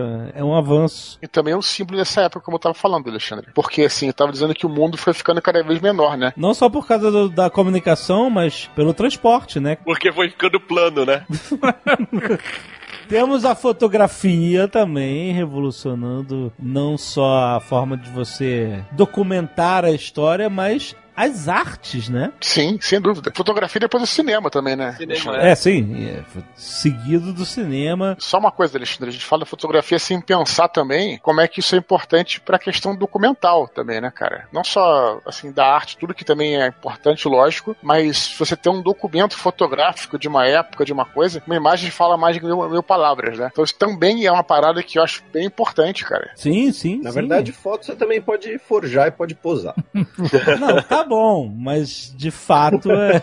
Inclusive, várias fotos que são históricas são forjadas, né? Sim, ou, ou O então... levantando a, a bandeira. Não, não, não, já, já, já tá levantado. Vocês podem levantar de novo pra eu registrar aqui o momento? É, é. Pensa sobre a seguinte perspectiva, Tucano. Você teve durante a história inteira grandes retratistas, grandes pintores. Você vai lá nos museus, vê lá os quadros dos, é, dos reis, das rainhas e tal. Cara, por mais foda que o cara seja, não se compara a uma fotografia. Pra mim, isso é uma revolução, com certeza, cara. Ah, é, tem a Rainha Vitória, a primeira rainha da Inglaterra a ser fotografada, né? A Rainha Vitória. É muito diferente de você só ver um quadro, você vê uma fotografia, cara. É o registro real da coisa. Tudo bem, você pode posar, pode manipular a foto, mas ainda assim é um registro que não depende. É, porque quando o cara pintava o quadro, né, o cara, ó, me dá uma caprichada aí, né, dá uma melhorada nesse buço. Sim, sim, tem uma interpretação artística, né, em cima da, da- do registro, né? A foto naquela época é foto. Como disse o Tucano, ainda bem que não tem mais, né? Por falta de raiz, né, Azagal? Temos, Azagal, o advento do dirigível. Dirigível foi importantíssimo, inclusive. Exatamente, não é. Era um navio, é, chamava de airship, né? O navio do mar, do ar, né? Um navio aéreo. Cara, era um bicho imponente. Você via aquele balão gigantesco cruzando os céus de uma cidade, cara. Aquilo significava progresso. É, e, e o seguinte, dirigível ou dirigível, Visível, visível. realmente ele é maior, alguns lógico, né, do que o avião que tem hoje. Ele era maior, cabia um terço das pessoas, mas tudo bem, né? Claro, é uma merda, na verdade. É, Ele é perigosíssimo, porque muitas vezes usava gases inflamáveis, mas mesmo quando não usava gás inflamável, como o Azaghal falou, ele era um gigante imenso no céu que transportava poucas pessoas e, enfim, não compensava, na verdade. No entanto, ele virou um símbolo dessa época, né? Um símbolo da era vitoriana, da Belle Époque, e, e na época a galera achava meio que era quase um, um disco voador, assim, uma parada pro espaço, né? Iam, usa- o- o- eram, iam usar isso pra tudo, né? É, lá em cima do Empire State tem uma plataforma. É, nessa época, né, no início do século XX, aí um pouquinho mais à frente, mas vai, os prédios começaram a ser construídos com plataformas para você receber. Isso, antes de ter essa torre, essa antena gigante que tem em cima, se você lembrar do filme do King Kong, é onde exatamente o King Kong fica em pé, era uma plataforma onde ele encostava o biquinho, é como se ele desse um beijinho, né? A ponta do, do balão encosta o biquinho ali no, nessa parte mais alta do prédio e as pessoas vão por dentro da estrutura do balão andando para sair. Imagina no século XIX, que há 15 anos atrás você, enfim, né, tinha carruagem e agora você estava viajando num país a- outro, parando em cima de um prédio, cara. Isso é, É, uma é. parada que. Pô, isso é bem melhor que aeroporto, né? Você sai no meio da cidade? Não é maravilhoso? É maravilhoso. Mas vocês Ah, sabem eu tô que. te falando. Então, o único problema é o perigo, né, cara? Mas é, você tem razão. Vocês sabem que tudo isso se deve a um santista, né, cara? Como? Exatamente, um santista que ninguém dá valor. O nego fica falando aí do, do menino Santos Dumont, que tem seu valor, lógico, como, ah, foi ele, não foi, tal, não sei o quê. Tem um que é incontestável, tá lá no, registrado naquele museu bonito que tem em Munique, que é o tal do Bartolomeu de Guzmão. Ele fez o primeiro balão dirigível do mundo. É mesmo? Isso aí. É, em 1700 e pouco. Caraca. É verdade, é verdade. É um padre, é o padre, é o, é o- é verdadeiro, original padre voador. Não é, Ah, aquele que, não é aquele que pegou o pa- os balões e sumiu, né? Ai, meu Deus. Coitado do padre. Coitado nada, eu não tenho pena, não. Prêmio Darwin pra ele. Só destacar aqui uma, uma invenção que eu acho que vai impressionar vocês, especialmente a Zagal. Papel higiênico. Olha aí. 1857. Ah, não, Mas é não, não, não cara, vai- não vai impressionar ninguém aí, porque os caras não são adeptos, tá ligado, né? que isso? O negócio aqui é lencinho umedecido, maluco. Cara, você consegue imaginar sua vida sem papel higiênico? Fala a verdade. Eu não. Possível, cara. Não dá, não dá, não dá. Grande revolução ali, cara. Revolução sanitária, né? E a galera fazia o que antes? Cagava e era isso? Chilape. Eu também quero saber, cara. estilo eu quero estilo saber também. indiano devia ser, né? Tem uma parada que é nojenta, mas se vocês quiserem eu conto, mas no, Ih, no- nos antigos ah, banheiros coletivos romanos, você tinha ali um ou dois escovões.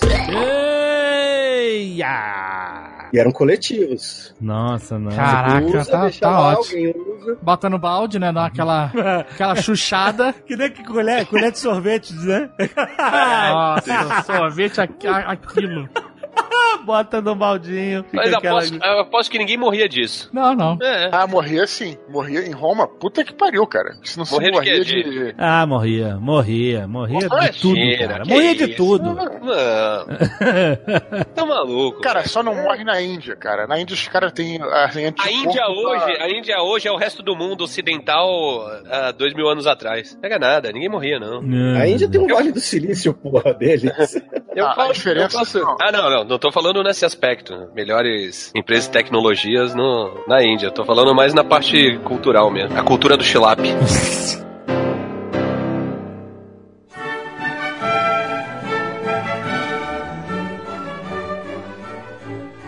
Uma coisa que eu acho interessante a gente falar da, da, da Belle Époque, a gente falou um pouco, mas a gente mencionou, mas que acho que é bom frisar, são os grandes transatlânticos, né? Os, o, porque a gente falou dos navios a vapor. O navio a vapor, ele, ele é muito importante por dois motivos. Primeiro, ele possibilita os navios viajarem distâncias maiores com uma capacidade, com uma condição melhor. E segundo, ele diminui muito o tempo das viagens. Então essa coisa do mundo fica mais reduzido, né? Porque o mundo é plano e uma água não fica presa numa bola.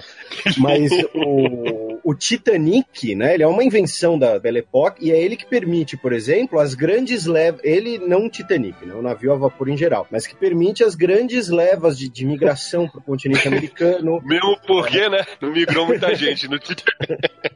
Caralho. É, você tem agora um comércio mundial muito maior. Então, assim, quando a gente fala ah, os impérios e aí os, os britânicos passaram a dominar a Índia, você faz isso não mais com navio a vela, com galeão. Você faz isso com navio a vapor. Aí você corta pelo meio da terra, constrói um canal de Suez para você diminuir essa distância. Então, é engraçado porque pra gente hoje, você pensa, sei lá, no, no Titanic mesmo, né? Uma coisa de 100 anos atrás, mas, pô, um negócio meio velho aí. O negócio hoje é viajar viajar na, na, né, de primeira classe de avião tal. Mas na época foi também uma forma de revolução, foi um meio de transporte é, revolucionário no sentido de reduzir distâncias no mundo e de permitir mais pessoas a fazerem isso. Eu não estou dizendo fazerem isso no sentido turístico, no sentido de, de, de milionários, mas assim, antes para um europeu imigrar para o continente americano era muito mais complicado. Com os navios a vapor, meados do século XIX, tanto que o fim do século XIX, na segunda metade vai ser período da migração italiana e alemã para o Brasil, italiana e irlandesa para os Estados Unidos, italianos para a Argentina, muitos. Então, você fazer isso muda a vida das pessoas pobres também, né? Então, é muito provável que um, alguém ouvindo a gente aqui seja descendente de, de italianos, alemães, o que for, que chegaram nessa época num navio a vapor e que dificilmente teriam feito essa mesma jornada, sei lá, 100 anos antes, num navio a vela, muito mais demorado, condições muito mais complicadas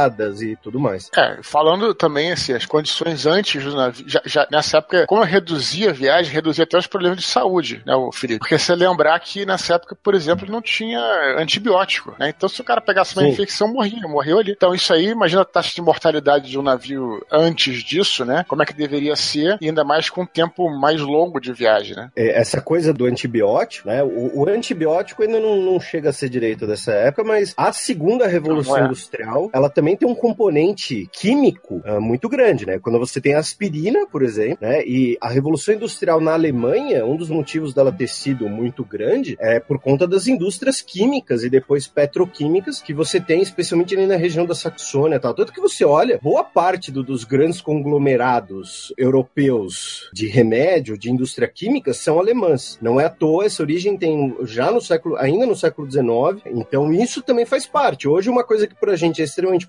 prosaica, né? Que é ali pegar, tomar uma aspirina porque tá com dor de cabeça, era uma invenção da época, é uma, um fruto dessa época de, de inovações tecnológicas da segunda revolução industrial. Vacinas também, né? Tem que lembrar agora, já que a gente tá falando de ciência e medicina, das vacinas também, né? Criação do sistema público de saúde não foi criado porque os governos eram boizinhos e queriam ajudar os pobres, mas porque as cidades estavam muito aglomeradas. Isso gerava doença, isso podia, enfim, gerar uma onda praga, sei lá, se não fosse controlada. Só que nessa época você já tinha os cientistas trabalhando nisso, os médicos trabalhando nisso, farmacêuticos que seja, criação de várias vacinas, vários controles de praga, tudo mais. Deu revolta no Rio. Sim. E uma coisa que anda junto é a questão do imperialismo, né? Porque você passa a desenvolver a profilaxia para você poder expandir e, e poder adentrar territórios desconhecidos, né? Aquela coisa, aquela imagem, né? Bastante do, do estilo Indiana Jones, né? Aquela coisa bem eurocêntrica, né? Do, do pesquisador pesquisador adentrando a selva do Congo, né, com os perigos da selva e canibais, aquela coisa do exótico e tal. E então, para você se prevenir de doenças, para você conseguir expandir esses domínios e, consequentemente, achar mais riquezas, você fazia um investimento também uh, nesse tipo de pesquisa, né, nesse tipo de prevenção uh, de combate a doenças e, e, tudo mais. E é bom lembrar, e, e aproveitando, né, entrei nisso, um lado bastante negativo desse período, né, que é como a Europa cultura que estava basicamente florescendo no mundo, dominando o mundo inteiro agora, eh, de fato, né? Antes o domínio europeu era, entre aspas, de direito, né? Porque o Papa foi lá, traçou uma linha no mapa e falou: olha, essa metade é de Portugal, essa metade é da Espanha. Mas agora, com a Europa dominando o mundo, esse grande desenvolvimento na Europa, o surgimento de ideias médico-biológicas científicas, como a teoria da evolução das espécies do, do Charles Darwin, que é desse período, a gente tem também, né, o, basicamente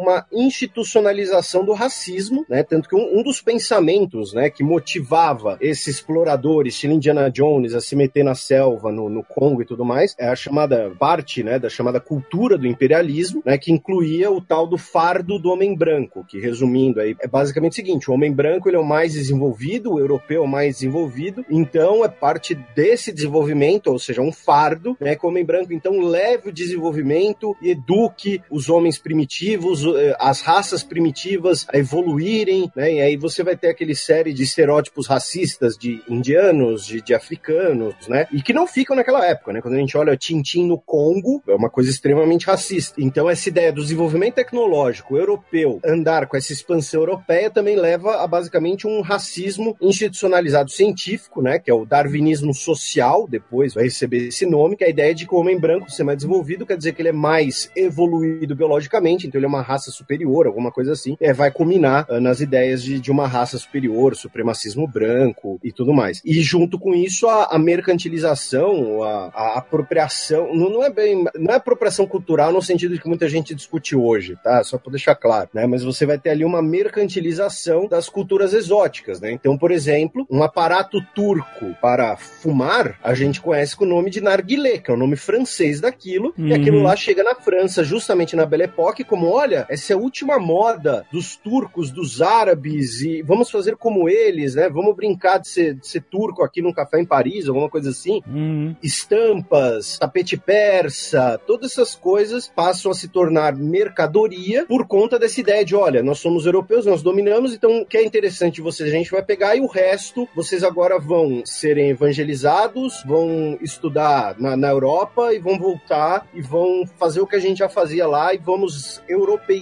digamos assim, a África e a Ásia. Eu não consigo lembrar, a maioria dos líderes, dos grandes líderes africanos e asiáticos de independências uh, estudaram na Europa, nos Estados Unidos, né? Gandhi fez direito em Oxford, se não me engano, e você vê foto do, do Gandhi jovem de, de terno tudo mais, aquela coisa dele usando uma roupa mais, entre aspas, típica, é posterior. Você tem ali um processo de descentralização cultural na Europa uh, muito forte que pode ter aspectos positivos, né? Não, mas também certamente leva a aspectos negativos, incluindo aí, infelizmente, os primeiros genocídios, né? Modernos, né? Como no Congo, antigo Congo belga, em que os números são desconhecidos, mas uh, milhões de pessoas morreram no domínio do Congo belga, por exemplo. Tarzan, Rei Leopoldo, maldito. Todo mundo conhece o Mogli. E o que, que é o Mogli, né? É um menininho que os animais são amigos dele. Ele cresce na selva. Uhum. O Mogli foi escrito por um escritor britânico indiano chamado Rudyard Kipling, que foi escritor, poeta. Tem trabalhos sensacionais. Não, não, não estou julgando a figura dele, porque ele, ele era um homem do seu tempo, né? Como todos nós somos. E ele é o autor do manifesto do fardo do homem branco. E o Mogli, um homem branco europeu. E os animais são os indianos. Ué, o Mogli era homem branco? Era branco? Na história, o Mogli é um menino da selva. Mas era uma metáfora Ah, pro tá. Mogli ser um homem branco europeu e os animais são os indianos, são animais que falam. Então o Mogli é o líder deles porque ele é o mais desenvolvido, ele é o homem. É- é- era uma, o Mogli ele tem um componente ali de- de- dessa supremacia racial é, bastante forte e bastante sutil. Não, não é como o Tarzan, que o Tucano lembrou, que já é mais explícito, mas o Mogli ele surge nesse contexto. Os animais em volta do Mogli são indianos, na verdade. né? São uma, uma representação de indianos, digamos assim. Mas esse racismo institucionalizado não existia desde sempre? Afinal, as grandes navegações. Então, o processo de escravização dos africanos, ele é um processo que ele começa ali no, no- com o fim das cruzadas, né, com o espírito cruzadístico, que era, olha, povos ah, pagãos, né, o Papa autoriza a escravizar, ah, com a ideia de que os portugueses estavam né, invadindo terras muçulmanas, né, quando eles cruzam ali conquistam Ceuta, 1415, e posteriormente isso acaba se aplicando especialmente aos negros africanos. Ah, qual a diferença do racismo, do colonialismo, para o racismo do imperialismo, ou, por exemplo, para o racismo que é a mera desconfiança do outro, né? Que é aquele o racismo racismo, entre aspas, natural, né? De que é porque um bicho desconfia do outro. O racismo no imperialismo, você tem, primeiro, uma roupagem científica, dando a ele um caráter aí não cultural, não de choque de religiões, mas de uma verdade científica, uma coisa que hoje a gente sabe que é falsa. Uhum. Segundo, com a expansão do homem branco da Europa, esse domínio direto, essa coisa do mundo diminuir, você expande esse domínio para basicamente eh, todo e qualquer povo, principalmente você se apropria de aspectos daquela população, um proveito econômico daquilo e em contrapartida você entre aspas está educando aquele povo, né, nos moldes brancos europeus. Então assim, o óbvio, raci... quando a gente fala racismo, a gente sempre precisa diferenciar e explicar, porque senão vira uma conversa de surdo. Por isso que vai ter gente nos comentários dizendo que eu tô sendo entre aspas de esquerda aqui. Não, porque quando a gente fala de racismo, nós podemos estar falando de coisas diferentes. Uhum. E o racismo do imperialismo, esse fardo do homem branco, o darwinismo social, ele tem como características próprias essa roupagem pseudocientífica, essa universalidade e essa relação mercantilizada da coisa. Por exemplo, o romano. O romano era muito claro, o outro é o bárbaro. O bárbaro vai ser conquistado ou eh, ele vai ser detido e ah, no máximo a gente vai escravizá-lo, depois quem sabe educá-lo. Mas ele é um bárbaro. Não vai ter uma relação, por exemplo, as mulheres romanas do século I usarem o penteado que era a última moda entre os alamanos ou entre os visigodos, alguma coisa assim. Você tem uma relação mercantilizada entre as raças no imperialismo, entre as raças entre aspas, né, entre as etnias, essa roupagem pseudocientífica que deixa de ser um choque entre povos, um choque entre etnias e passa a ser vendido como uma verdade universal. Não custa lembrar que eu tô usando exemplos ah, indianos, africanos, porque eles são bastante presentes na cultura pop, mas assim, os japoneses que a gente mencionou, os chineses também eram considerados, né, um povo demoníaco ou atrasado, com crenças bizarras, que também deveria ser dominado. Em compensação, o chá deles, o, a louça deles, tudo bem, eu compro. Uhum. É, então você usa né, a identidade cultural em prol de um projeto mercantil. né? Um, um exemplo disso é o chamado nos Estados Unidos Oriental Riff, né? Que no desenho do Pernalonga, toda vez que tinha um personagem asiático, tocava aquele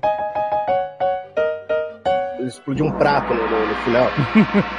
Aham. Então você tem ali uma questão de uma relação de, de, de mercantilização da etnia, ao mesmo tempo em que você vende como científico uma superioridade étnica. Se jogar um de nós aqui no meio, sei lá, de uma tribo isolada de esquimós, eles vão olhar com desconfiança para um de nós, porque é uma pessoa que parece eles, mas é diferente. Isso é uma coisa. Agora, quando a gente fala de racismo institucional, de o racismo como uma ideologia, de o racismo como vendido como uma verdade científica, são outras coisas. especialmente no, no- no século XIX, é um processo diferente. Porque a ideia era: olha, o, o homem branco é superior biologicamente, geneticamente, isso não tem, não tem conserto. Né? Vocês são selvagens, a gente que manda no mundo. Isso é uma, é uma roupagem diferente de você escravizar um, um inimigo numa guerra, e acontece, de fato, só que numa proporção diferente, a escravização de africanos pelo Atlântico. Você também tem uma noção racial, quando você cria uma noção racial, né? A escravidão entre romanos não era racial, entre gregos não era racial, era por dívida, era porque perdeu a guerra, era uma escravidão política do que racial. Aí com o imperialismo você tem o auge das formulações racialistas de dominação. Enfim, esse papo tá chato pra cacete, não sei como é que vai ser a edição disso, mas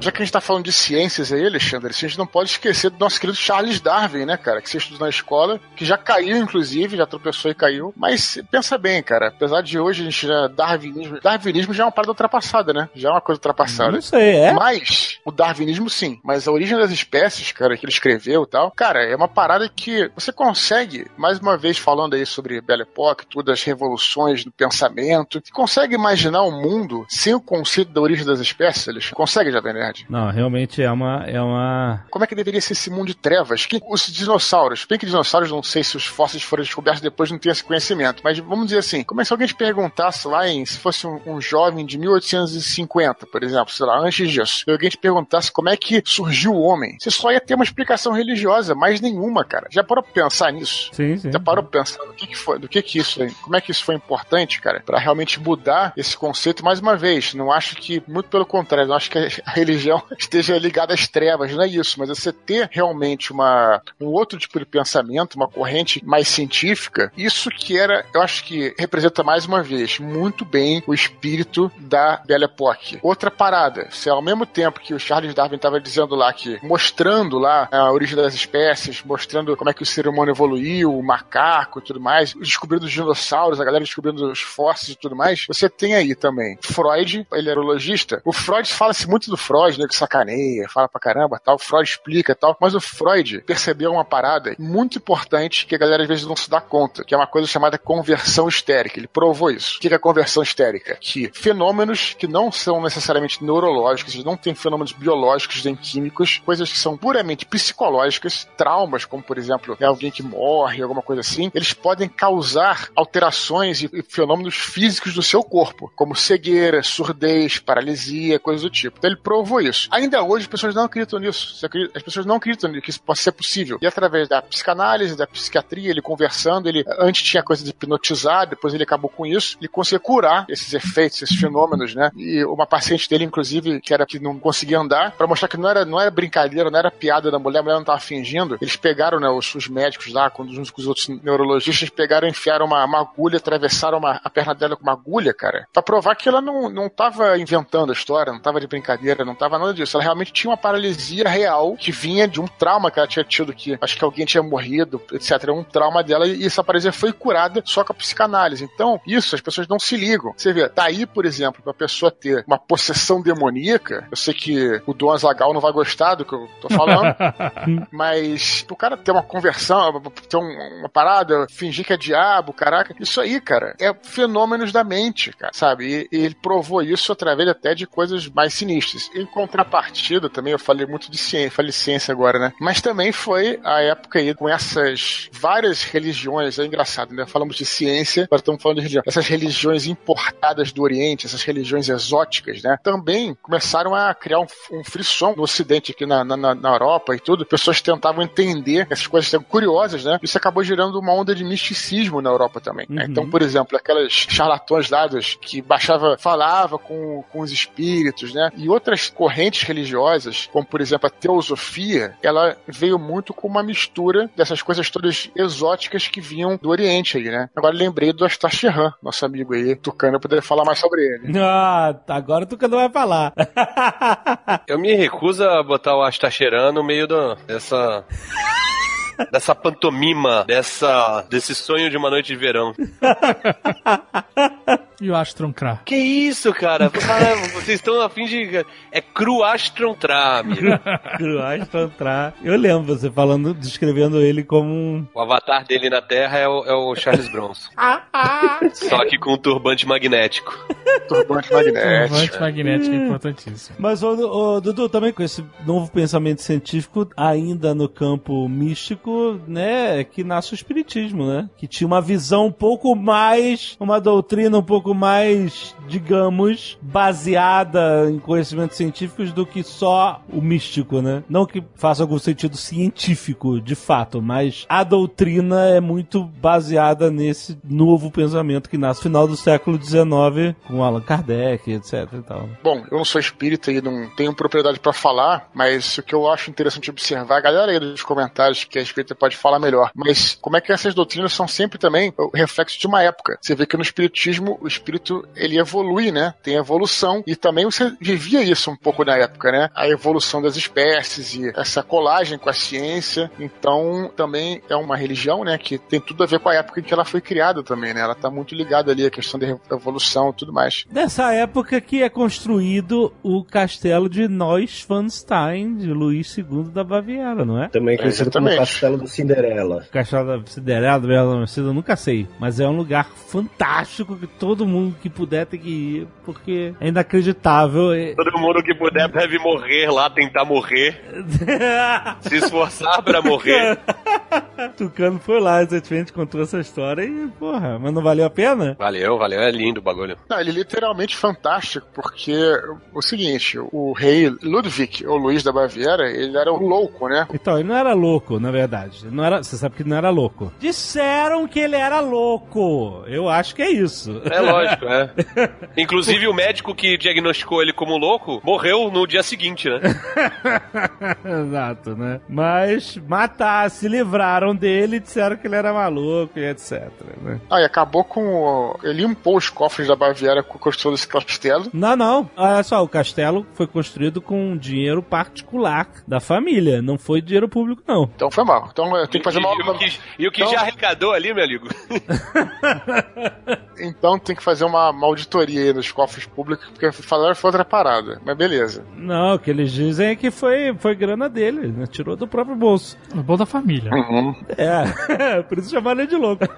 Mas é fantástico, por que que é fantástico, Alexandre? Porque ele foi construído mesmo nos moldes do castelo medieval, com a tecnologia do século XIX. Então ele queria fazer uma parada bem tipo conto de fadas mesmo. Sim, é todo baseado na obra de Richard Wagner. Richard Wagner, né? Então ele era mega fã. Então- Era fã e amigo, né? Ah, Ele era amigo do Wagner? O Wagner tinha um, um quarto no castelo do lado, que era do pai. Caraca, devia ser muito surreal. É tipo você fazer um quarto de Star Wars pro George Lucas.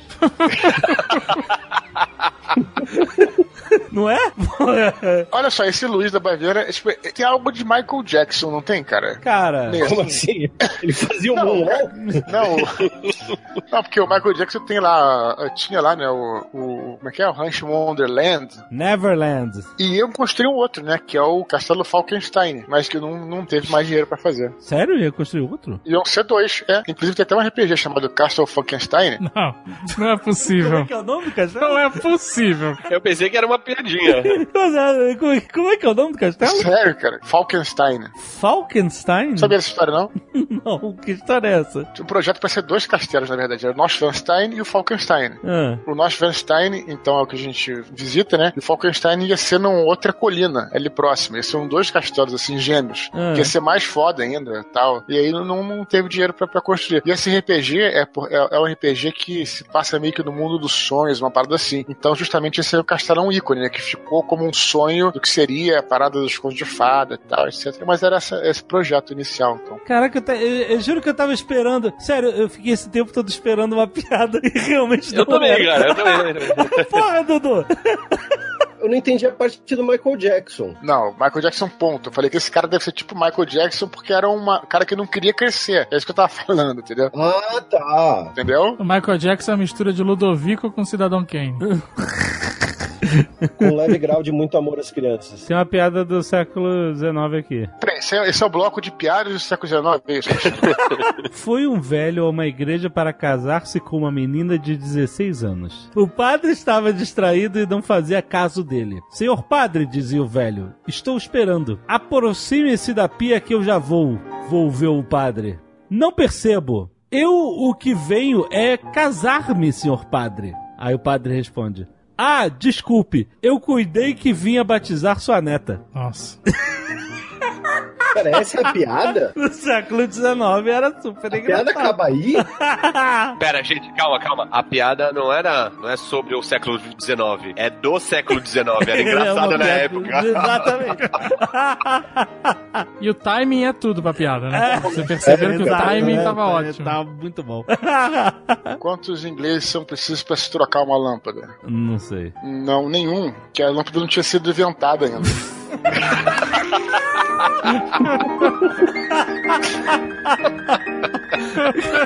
Ai, filha da.